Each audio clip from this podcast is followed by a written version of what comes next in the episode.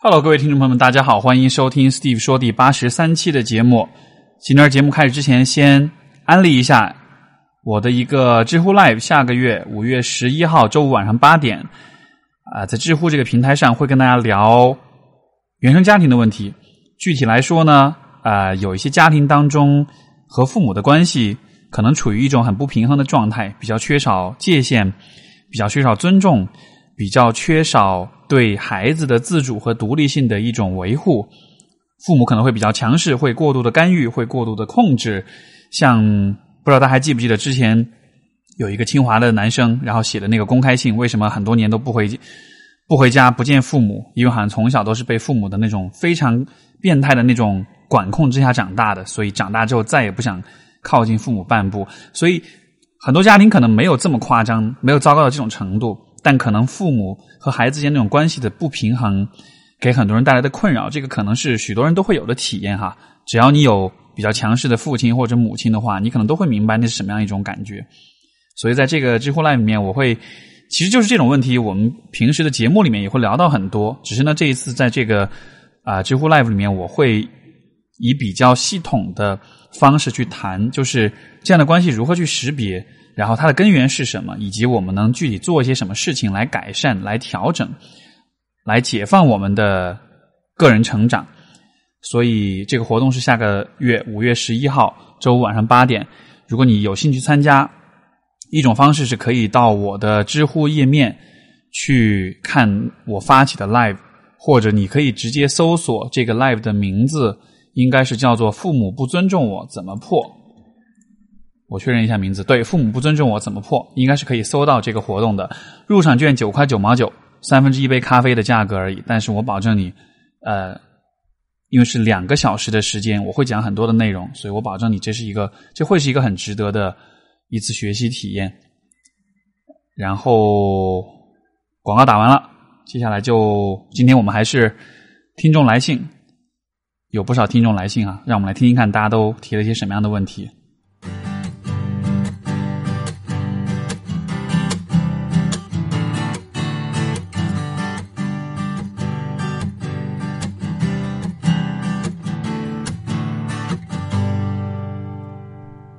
今天的第一位听众是 Lin，他说：“啊，一直一直听你的节目，以前大学的时候读你的假性亲密关系真的是醍醐灌顶，但那个时候呢，跟前男友分手了，觉得自己做错很多。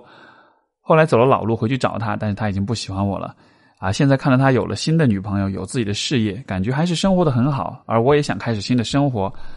想要自己二十几岁的时候多有几段恋情。”我现在没有没能有一段新的关系，可能是因为我目前的工作基本都是女生，以前学的英语啊班上也都是女生，最近开始读的文科班上也都是女生，所以没有什么认识新男生的途径。就外形而言的话，我觉得我应该算是直男喜欢的有身材有长相的人。身边的好朋友都奇怪为什么没有人追我，刚认识我的人都会觉得啊我是有很多人追的类型，然而只谈过一次恋爱，还是没什么人追我，哈哈哈。前两天我的两个 gay 蜜跟我说，让我试试用软件，可是我很害怕啊，生病啊，谋杀呀什么的，一直不敢。他们说约着约着，要是有感情了，可能就会变成男朋友啊。在他们的鼓励下，下了个探探来玩，但是那上面感觉只能看到男生们赤裸裸的愿欲望，可是我想要的是感情多多过于性。就是一个很无解的问题吧，不知道自己怎样应该去认识新的人，自己对于软件去认识新的人啊、约炮啊这类的东西，倒不是说很抵触吧，因为大家现在工作生活都那么忙，倒是一种比较顺应时代的存在。个人对于这个世界的接受尺度比较大，但是还是觉得哪里不太对，自己又不知道该怎么去认识新的人，感觉是被困住了。所以我的问题是，到底应该去 A P P 上约，还是应该顺其自然呢？我觉得这个问题哈，就三个建议。第一个就是说，基本的常识，不论你以什么样的方式去认识新人，相亲软、相亲网站也好，APP 也好，还是聚会也好，基本的常识肯定都要有，对吧？比如说，不要轻易借钱；比如说，要用避孕套，要做好保护，不要传染啊性病。比如说啊，对方如果有明显的一些不正常的一些情况，精神上的、行为上的，或者是生活癖好上的，就如果有什么问题的话，应该及时的啊避免进一步的交往，对吧？所以你说的什么生病啦、谋杀啦这样的，我觉得只要你自己啊尊重这种常识，不去犯常识性的错误的话，总体来说都是比较安全的。啊，当然我不排除有的人真的是会缺乏常识，尤其尤其是如果对方刚好是你很喜欢的那种类型的人。因为说到这个，我前想到前段时间，那个微博上有私信，有人发私信给我啊，一个姑娘说有人盗用我的照片在相亲网站上注册，然后跟这个跟他聊天两个人网恋，网恋了一段时间，就开始找他，反正就是找他，就是就是涉及到金钱的问题，总之就是后来才发现是被骗了，然后骗的还不少哈，就可能他告诉我可能有超过十万的样子，就用了我的照片，但是是另外一个人，然后。也给我看了一些他们聊天的这个记录过程，就怎么讲呢？就是被骗了，的确是很遗憾。但是我觉得两个人在没有见过面的情况下，甚至我会说，如果再保守一点，在没有结婚的情况下，我觉得任何金钱上的交易，可能都或者是这种借钱也好，或怎么样也好，我觉得都应该是尽可能避免的。像我最近也听说，身边的另外一个朋友也是两个人谈恋爱，其实就真的就是谈恋爱，谈恋爱的时候就。借了可能五千块，但这个女生可能也是刚工作没有多久，所以其实五千块也是不少了。然后分手了之后不还了，整个人全部拉黑。就你说这种他是骗子吗？他不是，但是我个人是觉得这算是一个常识性问题吧，金钱的这个问题上。那当然像健康啦、身体啦这种，应该使用。就每次应该用用 condom 应该带套啊，这样的问题都是我我认为都属于常识性问题。所以你只要确保这个方面你是清醒的，是啊啊是清晰的，那么啊就这个是我觉得是一个底线。第二个建议就是说，我其实一直都是鼓励大家，就是尽可能多的通过不同的渠道去认识人的，因为我是认为每一个人最终都能找到。很适合、很很相互、很喜欢的人的这个找到没有你想的那么的难，但与此同时，如果你完全都不做、不去找的话，那么这个概率就会非常非常的小。尤其是我觉得，越是对于情感这种关系的质量要求、期待越高的人，那么你的找到这个人的概率就会越小。所以说。你就需要让你寻找的这个基数是越大的。像比如说，对于我来说，我可能是在情感上的那种期待跟要求，可能是算是非常非常高的，就是说会希望有很高、很很高的情感浓度这样子的，对吧？那么，相比于说，有些人对他来说，可能亲密关系这个东西在生活中可能也重要，但他可能不是那么的重要。也许对于有些人来说，他的事业、他的理想可能是一件更重要的事情。那这样的人的话，他对于亲密关系的这个。啊，需求可能就不是那么的强烈，那么他也许花少一些的功夫去找找到一个大约合适的人，他自己满意，对方也 OK，两个人在一起，那这样的话我觉得完全没问题，对吧？但如果两个人都是那种对于亲密关系期待很高的话，那么这的确就会是一个需要更长、更多的尝试的这样一个过程。所以说，我觉得也看看对于你来说啊，你期待的亲密关系是怎样的一种。你理想亲密关系是是怎样一种状态吧？然后，如果对于你来说这也是一件极端重要的事情，就甚至说它可能超重要性超过了你的事业，或者是你的其他的你的个人的爱好或者怎样的，那么也许你就应该把更多的时间花在这个上面，去开发不同的渠道。那像 A P P 这样的一种渠道呢，我觉得它有好有坏。好的方面当然是在于很方便，而且它的啊，你能够触及到的人群非常的广。然后不像，比如说，如果是参加一个线下活动，你可能一次只能见十个、二十个人。A P P 的话非常方便，可以一下遇到好多好多人，而且来自各行各业，什么样的人都有，对吧？当然，坏处就是说，啊，一方面选择使用 A P P 的人可能是人群当中一个特定的类型的人，就是说，你遇到的男生可能都会有一些共性。他们喜欢用这种 A P P，或者他们选择用这种 A P P，可能是因为像你所说的，看到更多人想要约炮，可能他是欲望驱使之下去啊和你认识。然后另外一个问题就是说，我觉得是用 A P P 来社交的话，其实是一个非常啊耗费精神、耗费功夫，但同时它的回报率很低的这样的一个啊社交手段、社交渠道。虽然看上去你一下子认识了很多人，但你用了一段时间之后，你会发现，其实绝大多数的连接，绝大多数的这种相遇，最后都是没有结果的。然后你其实会花很多的时间在不断的重复同样的这种对话，在跟很多人就在一遍又一遍的介绍，一遍又一遍的寒暄，打开对话，然后去了解彼此。但实际上，啊，真正能够聊得起来，真正能够有兴趣再加微信做朋友、出来见面，呃，我感觉这个比例其实是非常低的。所以说，看上去好像它比较方便，但是时间成本其实也不低。那么，我觉得它可以是你的一个选择，但是我觉得这个这种 A P P 的玩法应该是什么呢？我个人的建议是，你应该在那些就是展现赤裸裸的欲望的男人们中间，就这一部分可能是需要把它都过滤掉的。我觉得你需要去找的是那种可能跟你状况相似的，就是其实也渴望亲密，但是可能不知道有什么其他的途径去认识人，然后也不介意尝试。A P P 这样一种方式，我觉得感如果能够找到这样类型的人的话，可能两个人会更容易建立关系一些。因为否则的话，当双方的出发点太不一样的时候，我觉得关系的建立基本上就是一个浪费时间的过程。然后还有一点原则就是，我认为在这种就是现代人的这种社交哈，这种比较稍微快餐式一点。当然，我是用当我说快餐式的时候，其实是一个中性的说法，并不。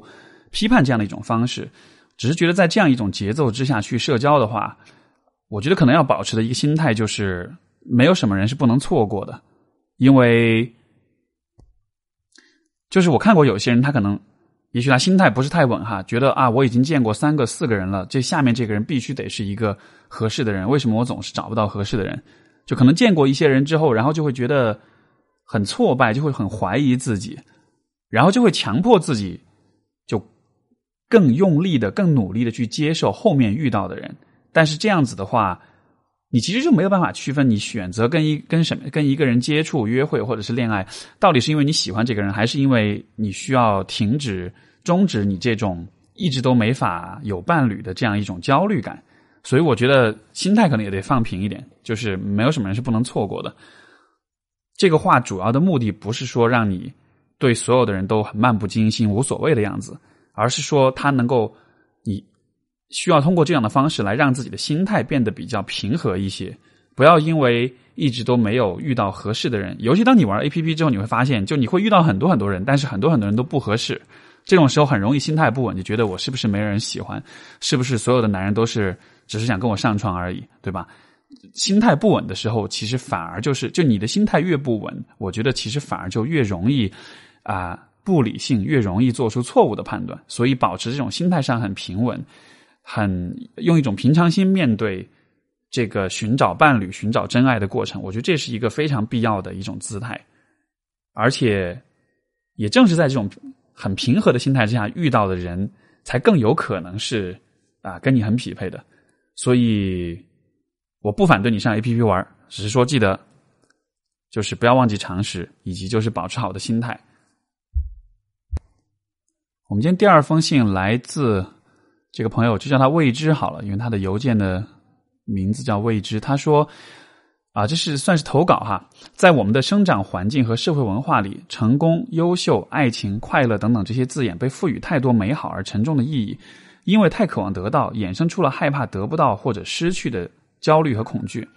但其实真实的生活里面，这些字眼都是概念化的，非常虚无的。很多时候，我们把它当做一种追求，有人想要。”功成名就，有人想要提升能力，有人想要完美的爱情，有人想活得开心些，或者是全都要。这些本身是很好的追求，但也常常成为我们痛苦的源头。我想说，一切都没有那么严重。如果暂时放下对这些意义的执念，而去认认真真的做一些事，耐心倾听自己内心的声音，用心去体验周围的一切，去体会真实的活着是什么感觉。其实活着的感觉本身就很美好。只要记得爱你的人只关心你的成长，而不是成败。爱自己也是同理。这是我前阵子总结出来的心得，也是鼓励自己的话。其实我活得没有那么洒脱，还是时不时掉进一些情绪和思维陷阱，而阻碍了我去做真心想做的事。成长真的是很漫长的过程。第一次向 Steve 投稿，今天也是今天的一个小改变。谢谢 Steve 老师的播客节目，让我收获很多。我觉得你所你你说的这些都我都蛮认同的。然后你提到说，就是什么成功、优秀、爱情等等，被赋予太多美好而沉重的意义。如果从人际关系的角度来说，我觉得这种意义就是在于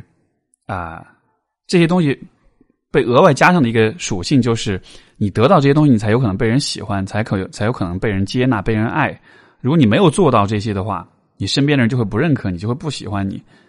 一些比较亲近的人，比如说你的伴侣也好，你的亲朋好友也好，尤其你的父母也好，可能我们会不自觉的认为这些东西我们必须要得到，否则的话就会。他们就会这些亲近的人，他们就会不开心，他们就会否认我们。我觉得就像你所说，就其实活着的感觉本身就是很美好的，因为不论我们是活着是在做任何事情，很专注、很投入的做一件事情，这个过程本身就是一件让人感到，也许不是狂喜或者是非常的愉悦，但是那是一种很舒服、很安宁、很平静的感觉。对吧？我觉得这种感觉是我们能够追求的很理想的一种状态。那么，当你在做任何事情的时候，如果同时也担心着别人的评价或者是反馈，担心着别人会不会不喜欢你的话，无论你做什么事情都是没办法专注的。所以说，你就会失去本来的那种专注可以带来的那种美好感觉。这个问题，我觉得也是之前就呃有若干期节目都有讲过啊。就是我觉得其实训练自己的专注能力是一件特别特别重要的事情。你看，我之前讲过啊跑步的问题，我之前讲过像攀岩、像巴西柔术，就是各种各样的运动啊体育运动。其实我觉得也有其他的一些就是非运动类的事情啊。你看，我们比如说传统文化里面想讲说写书法，对吧？或者是弹琴。呃，这样的一些很所谓很修身养性的东西，太极也是这样子。就为什么这些东西修身养性？我觉得从一种更为现代的，就可能心理学的角度来看待的话，这些运动它这些活动，它其实都是在训练你的专注能力，它都是在训练你啊，能够无论在什么情况之下，都能够非常认真、非常投入的去做一件事情，从而你就能达到一个很平静、一个很啊心理状态很好这样的一种境界。这样的一个专注能力是需要训练的，因为如果如果你从小的环境里面不断的会有压力和挑剔和要求的话，你就会很习惯那种在压力之下被逼迫着不得不去做事情这样一种状态。这种状态其实是虽然可能它也可以给你带来动力，让你去达到一些成就，但是在这种状态之下，你始终是分心的，你始终是脑子里面有一块是在看着别人的脸色，看着别人的啊眼神的，所以你其实都不是。真的非常投入的在做事情，所以我觉得要达到这样一种状态，我会鼓励每一位朋友在生活中至少有一件事情是那种需要你 concentration、需要你的专注、需要你就刻意的专注去做的事情。这样的事情做久了的话，如果你能够坚持个两三年、三五年，甚至更久的话，你就会发现你的内心会变得更加的稳。前一阵子不是聊了很多正念。冥想这样一些东西嘛，像你看，像这个未知这位朋友提到的，时不时的掉进情绪里面。我觉得我们掉进去情绪，要么就掉进过去的情绪，对吧？对过去的反呃悔恨跟这种反刍，要么在掉进未来对未来的焦虑跟担忧当中去。所以说，能够专注在当下，其实就是就专注做一件事情，会让我们很享受。而作为一个人，能够专注在当下，那么你整个这个人的存在，也就会是一种令人享受的。感觉，也就是这位朋友在信中提到的，其实活着的感觉本身就很美好。所以，谢谢你的分享。我们今天第三封信来自啊，Alfred，他说啊，前几个月的元旦，我被父亲告知他出轨，并且在外面生了个女儿，打算领回家里养大。这一变故让我不知所措。责备父亲的同时，极其心疼我的母亲。各种复杂的思绪让我感觉一下老了十岁。我从小到大比较内向，家里的一些矛盾，比如母亲现在不能生育了啊，我也知道，但是不会出面去处理调节。发生了这样的事情，自己作为家庭中另一个男性没有起到的没有起到作用，非常自责。春节前通过付费的方式从妹妹的生母那里接回了妹妹，只有八个月，开始在一起生活。啊，我的母亲尽照顾妹妹尽心尽责，但私下聊起总是泪流满面，和我诉说她的艰辛。有想过离婚，但是这个年纪了，为了家庭还是选择忍让。并且希望我也能够理解父亲这一辈想要多个孩子的想法，让我好好维护这个家。父亲是典型的大男子主义，想做的事情就要做到，不顾及家人的体会感受。和我争执时说气话，还说自己做的都是坦荡的。他的态度让我对他失望，在我心中，他变成了一个自私软弱的人。现在我觉得我应该站出来，好好保护母亲，担起作为儿子的责任。因此，最近都会在日常生活中和父亲争吵。我觉得他犯了原则性错误，就是应该，就是应当认错。而这些争争吵又会让一旁的母亲流泪，我心疼不已。幸运的是，妹妹很可爱，母亲看到她就会很开心。有几个瞬间，我也会觉得这个家其还有个其乐融融的样子。但是，母亲的亲生母亲时常的微信视频铃声和两次现实中的到访提醒我，我是一呃。啊，我的父亲是一个没有原则的父亲。我的母亲通过忍让得来的家庭，迟早会被破坏。我从大学毕业两年，预感到家庭的不稳定，放弃了一线城市的工作，现在家乡所在的市区，啊，现现在家乡所在市区的国企从事基础的工作，不喜欢自己的工作。生活状态，但暂时感觉也没有能力摆脱。发生了上述事情后，更是希望努力的工作、生活，照顾我的母亲，同时也对目前的状况感到焦虑，怕自己无力改变现实。啊，希望听到 Steve 老师的建议。所以听上去是个挺复杂的状况哈。嗯，我可能不太能够告诉你，就我不太确定我是否能给你任何的建议，说这个状况要怎样去做。但是我觉得有一个点。啊，是我很希望呃提示你的吧，就是说，现在你在这个家庭里扮演的角色是维护母亲、谴责父亲，或者说照顾你的妹妹，或或者说去维护这个家庭的这种和谐，对吧？嗯，我的担心是，当你在做这一切的时候，你是否还有还有精力，是否还有功夫照顾到你自己，关注到你自己？因为我感觉你需要担任的。承担的责任跟角色其实非常的辛苦，也非常的重大，而且你也会面对很多的压力。在这样的情况下，有没有可能你就会把全部的精力都投入到了这种家庭关系的调和当中去？而你自己从小到大作为一个孩子，作为这个家庭中的一员，作为儿子，作为一个人，就是我理解，其实你也会是有啊对亲密的渴望，你也是希望被爱。被关怀、被照顾，但是我不知道在这样一个家庭氛围里面，父亲大男子主义，然后母亲可能有很多的脆弱，很多的啊泪流满面，那是否意味着你可能从小都一直在在在心疼和照顾你的母亲，在谴责你的父亲呢？也是否就意味着其实你这个人内心的那个柔软的、渴望被照顾的部分，也许在很大程度上是是被忽视的呢？所以。这其实也是我觉得很多原生家庭，就是高冲突的原生家庭当中的孩子，可能都会共通的一个问题，就是家里面的冲突的部分太显眼了、太显著了、太重要了、太引人注目了，以至于就是孩子作为一个个体、作为一个有血有肉的人，他自己的情感需要很多时候是被忽视的，而这种忽视可能会给一个人的成长带来很多后续的影响。那么我会希望，就是 Alfred 希望你能够在照顾所有人的同时，也能够看到你自己，能够照顾到你自己，也把自己的生活中的时间精力留一部分给 self care，给这种自我关怀，包括未来的亲密关系。我觉得可能也要有这样的意识，就是你可能，你也许你会是个很好的伴侣，你会很愿意为别人付出，会很愿意去照顾别人，但同时也别忘了，就是爱你自己，照顾好你自己。我们的下一封信来自 Olivia，她说：“呃，看看，大约两年前经历了一件不知道怎样定义的事情，姑且称之为恋爱，但其实这样归类十分勉强。在这件事情后，关于异性之间如何相处，关于对男生的认识，关于自己，好像都增加了一些疑惑或者成见。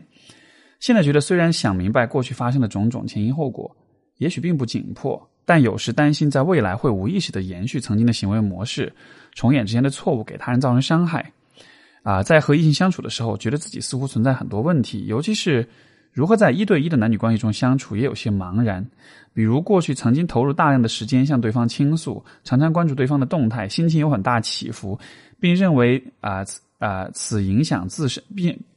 并认为为此影响自身的学业安排是正常的事情。但后来似乎证明自己的举。啊举止是错误的，并且在等待中积攒积攒了很多的忧虑、失望和疲惫。虽然很不确定，但也发现更重要的是有独立完整的生活，但不知该如何平衡好过自己的生活和关心对方生活的关系。常常担心过于关注自己的生活，或者把给对方留留出空间，不给对方太大压力的初衷，会让对方觉得冷漠。也许在情正常的情侣关系中，其实充分的交流会打消顾虑，减少相互的猜测，并且建立适度的依赖，所以并不存在之前这种自己应该怎样做的担心。但又觉得这样说有些宽泛啊，所以从从你写作的方式就可以看可以看出来了哈，就翻翻来覆去的前翻，这个叫什么？就是前思后想的一个念头左右会摇摆很多遍哈。嗯，对于自己，因为自己的性格有些浮躁，并且常常不愿解释，有的时候又有点懒和好小聪明，所以是不是快要啊集齐人际交往里的杀手锏了呢？杀手锏，我还没有听说过这样的说法。呃，遇到误会的时候有一点难过，并且也担心这样的缺陷会给人带来不便。其实最近啊，之所以会有对过去的反思和种种顾虑，是因为机缘巧合认识了一位很出色的异性，并且觉得两个人的情况相差悬殊，不知道该怎样合适的面对。担心自己之前存在的种种问题以及现在的境况会给对方造成困扰，在有限的了解和猜测中，觉得对方是一个独立、很有主见、诚恳、风趣和耐心的人，并且在接人待物中有难得的克制和善良。觉得以他的情况，也许更适合更出众的女孩子，而自己的情况比较复杂，有很多不确定性，也害怕自己想太多，有点不知所措。啊，大约是这样一个状况。嗯。我觉得有一点不好回应，就是说你反复提到自己的情况复杂怎样怎样，但是并没有讲到底是怎么回事哈。我只能基于你告诉我的信息，我的一种感觉是，好像在恋爱关系里面，好像你会更倾向于去牺牲自我，把你的自我放在一边，更多的是去照顾对方的感觉。但好像当你这么去做的时候，其实心里面又会不太舒服和不太开心，对吧？我觉得呃。这可能会是很多很多人在亲密关系里会有的一个，就这个平衡的确是比较难把握。一方面，我们会很想要去为对方付出，这种很想要付出呢，而且我觉得这样问题可能是比较常见在就是可能恋爱经验比较少的人哈，包括我自己，其实以前都有这样的这样的状况，就刚开始恋爱前面的那么可能一两段恋情的时候，就真的会付出很多很多的东西，但是这种付出很多啊。我的理解可能一方面呢，可能是因为兴奋，对吧？恋爱带来的那种新鲜的感觉，初次的尝试，那种迫不及待想要投入一切的那种兴奋感。但与此同时，我觉得还有一个角度是说，这个当中也许是也也也许也是有一种焦虑，就是如果我不付出全部的话，我就没有办法啊让对方喜欢我，对让对方爱我，因为我在亲密关系里是怎么样一个人，我。是否有魅力？是否有吸引力？我是否值得被爱？就可能这些问题对于比较年轻一点的朋友，或者说对于恋爱经验比较少的朋友来说，可能都是比较难搞清楚的。因为我们一方面在经历一段又一段的恋情，另一方面我们的自我也在成长，我们对于自己的了解也在不断增增加。那么，当你在比较年轻的时候，那个时候你的自我认知还没有啊，就是打开的比较充分的时候，你对自己不了解，你对自己的。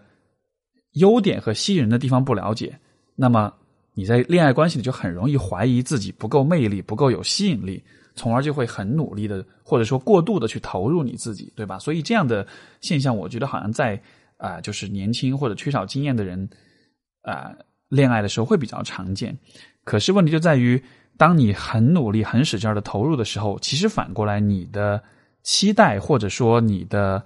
啊那种不平衡的感觉也是比较容易产生的。所以说，就就像这个 Olivia 所讲的，一方面你会很努力的投入，并且认为影响了学业也是正常的，但是另一方面其实积攒了很多的失望啦、疲惫啦、不满啦这样子的，所以好像就又又就好像是这个呃呃钟摆好像又摆回了另外的一个极端，就是好像我是似乎应该是有更独立的生活，我应该更多关心自己才行。所以就这个，其实我觉得这种两个极端之间的这种摇摆哈，我是爱别人多一点，还是爱我自己多一点？我觉得这是很多人在。情场、爱情这条路上，我觉得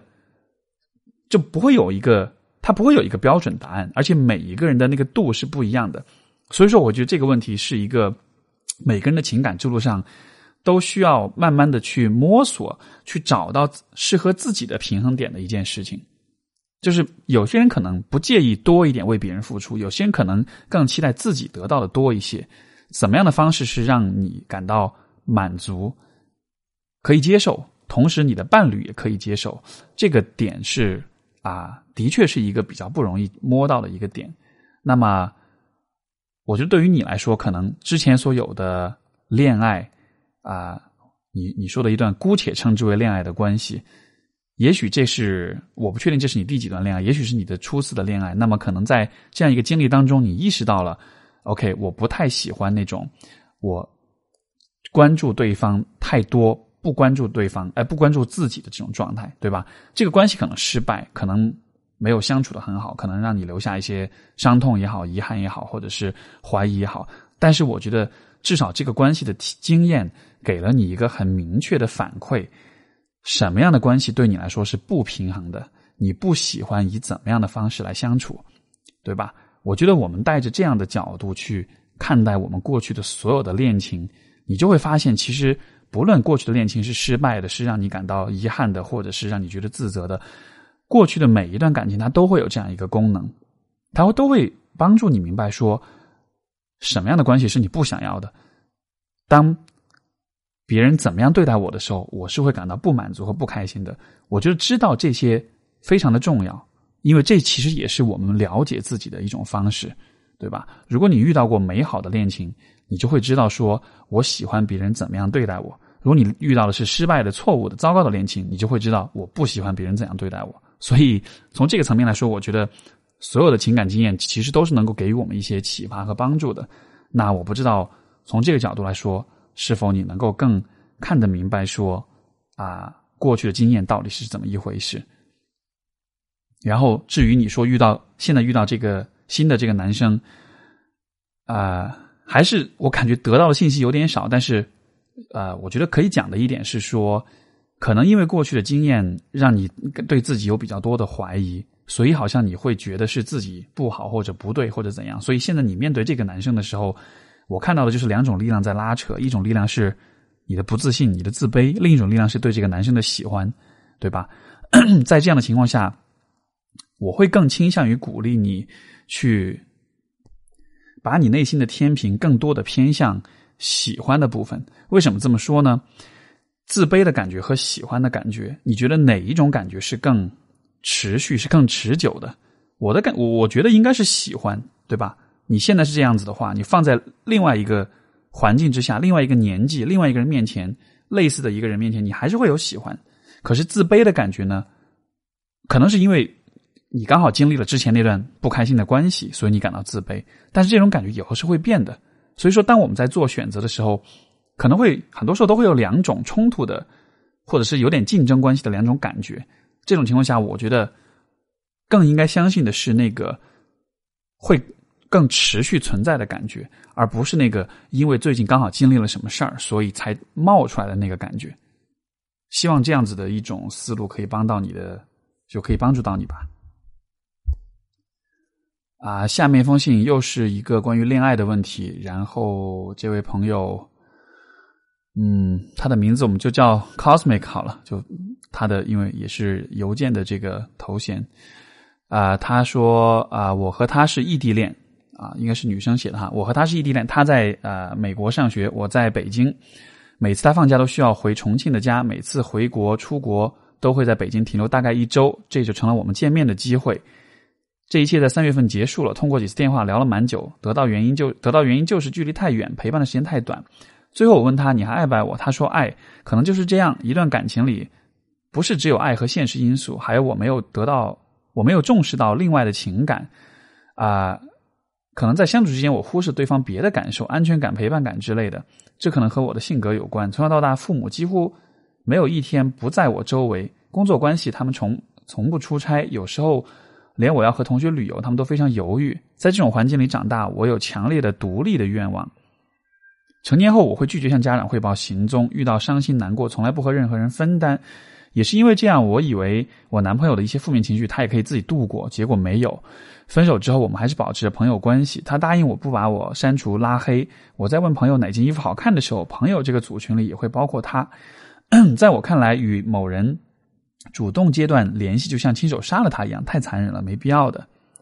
然而想到今天我该怎么办的时候，是没有头绪的。我现在正在上大五，正在做作品集和毕业准备毕业设计。目前的想法是去美国留学，或许因为还爱他，所以去美国啊，也也因为去美国的确利于我的发展，所以为什么不呢？至于我还应该爱他吗？我不知道。也许在这一年的时间里，我会遇到另外一个我喜欢的人，也许他也会遇到他喜欢的人。但如果没有，我还是希望可以见见他。我不知道这样的决定是否可取。啊，然后这个呃，朋友的这位朋友的署名是匿名捕捉独角兽，好吧，那就匿名同学。嗯。我其实会好奇的是，你所讲到的那个啊，成长环境的那个问题，好像给我感觉是，你的父母好像是把你管得很紧的，好像是那种就可能控制欲很强的那种父母，所以你的成长环境给了你一种强烈的独立的愿望，对吧？就可能他们对于关系中的界限，对于你的独立，对于你的隐私，可能不是那么的尊重，所以说你可能从小一直都有这种反抗的这种感觉。另一个方面。虽然有的时候我们觉得啊，父母一直关心我、关怀我，把我生活上照顾的很好、很贴心，好像这样的关这样的父母就是很好的。可是，我觉得这里面有一个很重要的因素，就是父母对于孩子的照顾永远都不单纯只，永远都不应该只是生活上的照顾。其实之前也讲过，就是一个一个人类的啊，他要能够健康的、正常的发展的话。一定是需要在情感上被照顾的。如果一个人只是在生活上被照顾，情感上一直被忽视的话，那么他同样还是有可能产生和各种各样的问题。所以说，那种把你关怀的无微不至的那种，每天都围在你周围的那种父母，看上去他们好像把你照顾的很好，但是他们有没有了解和照顾到你的情感上的需求？我的感觉是没有的，因为如果有的话，他们就不可能忽视说你那种想要独立的那种欲望，对吧？如果你这么强烈的想要独立，拒绝汇报行踪，然后也不和任何人分担的话，那这样的一种状况，我会觉得，也许你的父母他们看上去好像把你照顾的很好，实际上他们在这种照顾当中，可能更多的是啊，也许是在满足他们自己的一些东西。或者是比如说生怕把你照顾不好，所以感到焦虑，所以说会无微不至，或者其他的什么原因，我不知道。但是我能够看到的，就是说，好像你在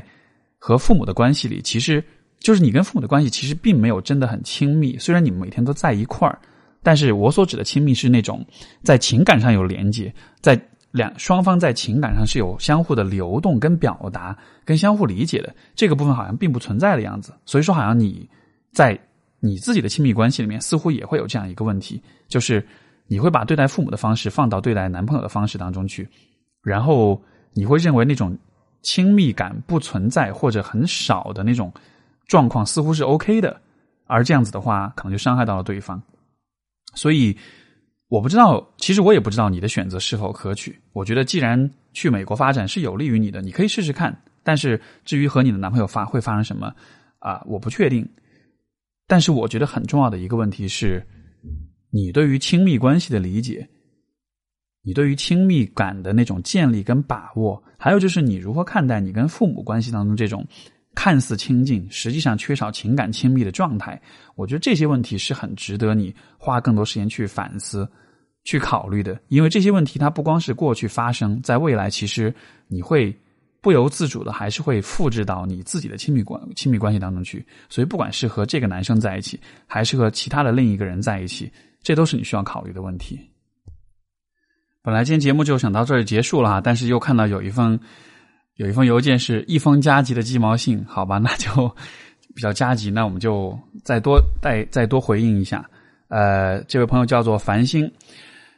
他说：“我和老公是在国外施工的工程单位认识并结婚的，我俩的感情基础很好，也很相爱。现在他在国外工作，我已经回到国内工作了。但最近他频繁的向我表露了他对自己会出轨的担忧。已经在国外多年了，之前都有我的陪伴呢。”好很多，但现在他觉得自己很寂寞无聊。他现在也在积极的试图改变这种情况，比如从一开始每天和我啊视频半小时，到现在几乎下班时间都在和我视频聊天，把我的照片设置成手机屏保，增加见到我的机会等等。其实我很理解他这种心态，在国外封闭的施工环境中，人的压力、无助和寂寞感会很强烈，很可能就控制不住自己。我知道的情况，国外的施工单位中，人出现抑郁或者出轨的现象还是比较多的。请问，在他暂时不能回国，我也不能出国和他一起工作的情况下，我该怎么帮助他或者帮助我们呢？或者说，如果有一天他回国工作了，以我们目前的情况来看，我们俩异地的可能性还是会比较大。如果还有问题，我们该如何解决呢？嗯，难怪会加急哈，因为呃，老公都主动说他有可能会啊担心自己会出轨了。其实，其实一定程度上，我觉得这段关系还还蛮积极的哈，因为你看，男方会坦诚说，坦诚的表达说。有这样的担心，而不是那种掖着藏着的，而女方会啊理解他的这种心态，而且积极的去寻找啊一些解决的方案。我我觉得对于其他听众来说，你们可能觉得啊怎么会这样？其实我觉得这就是两个人感情好的时候会有的一种状况，就是当两个人感情很好的时候，其实我们就会比较安全，我们就会感到比较坦诚，比较信任彼此。所以其实有一些想法，如果是两个人关系不太好的话。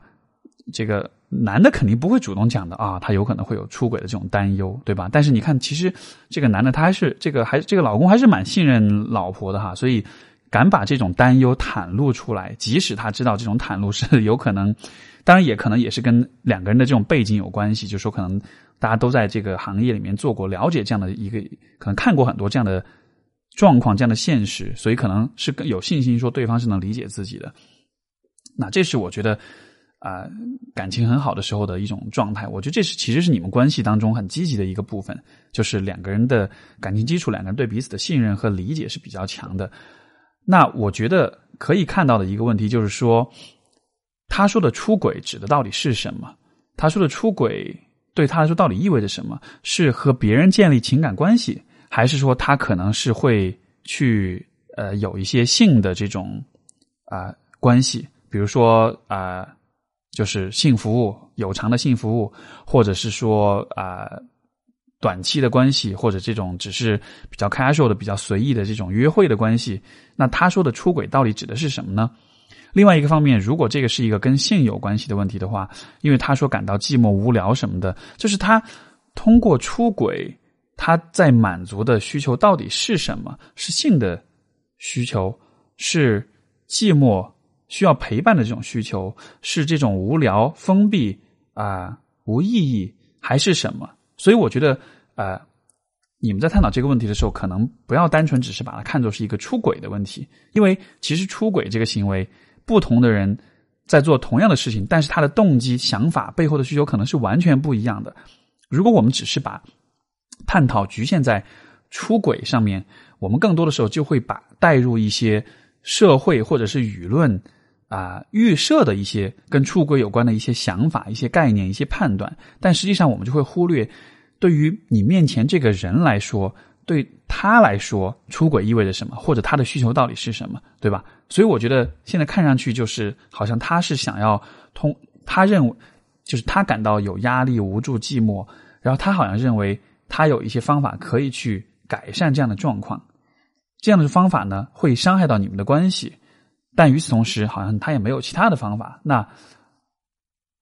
可能你们可以去探讨的、去更深入的去交流的一个问题，就是说，他所面临的这些不满足的需求，除了出轨以外，有没有什么其他的方式？或者说，这些需求其实是很多样的，这不单纯只是性的需求，对吧？我猜测可能是有像无助啦、寂寞啦什么的。是不是说这些需求的满足？需要所有的需求都是在同一个途径当中去满足，甚至说出轨了之后，这些需求真的有可能被满足吗？所以我觉得这些是啊，都是可以去更深入的去探讨的一个啊一个问题。当然，这个我还是 还是会觉得说，这真的是因为两个人关系比较好，所以能够去聊这些问题。那么，可能在有些夫妻关系当中，这种问题压根都是压根都是不敢聊的，对吧？但是我觉得。只要两个人能够去探讨的话，能够对出轨这个话题有一个相对来说比较平静、比较理性的探讨，其实我觉得这都是非常有意义的一个对话。因为就像刚才所说，出轨它真的不单纯只是一个啊行为，它背后其实带有很多的关于个人的内心的需求跟渴望啊，情感的、情欲的等等很多很多的方面。所以，如果能聊聊看这个问题的话，我倒是觉得这是一个蛮好的一个了解伴侣内心的一个机会吧。所以我提出这样一些问题，或许你们可以有更多一些交流，好吧？所以今天节目就先到这里，很感谢各位朋友的来信。如果大家还有更多的疑问的话，啊，可以写信到我的听众信箱 a s k s t v e at 幺二六点 com，然后啊发过来的信我可能没有办法立刻回复，因为其实有蛮多信在排队的哈，所以说按经验来说，大概你写了信，我可能会在啊，也许哈。一到两个月之后的，就是可能六到八期节目之后会能够回应到你，所以就需要稍微等一等啦。那么我们今天时间就呃节目就先到这里，然后感谢各位的收听，我们就下期再见，拜拜。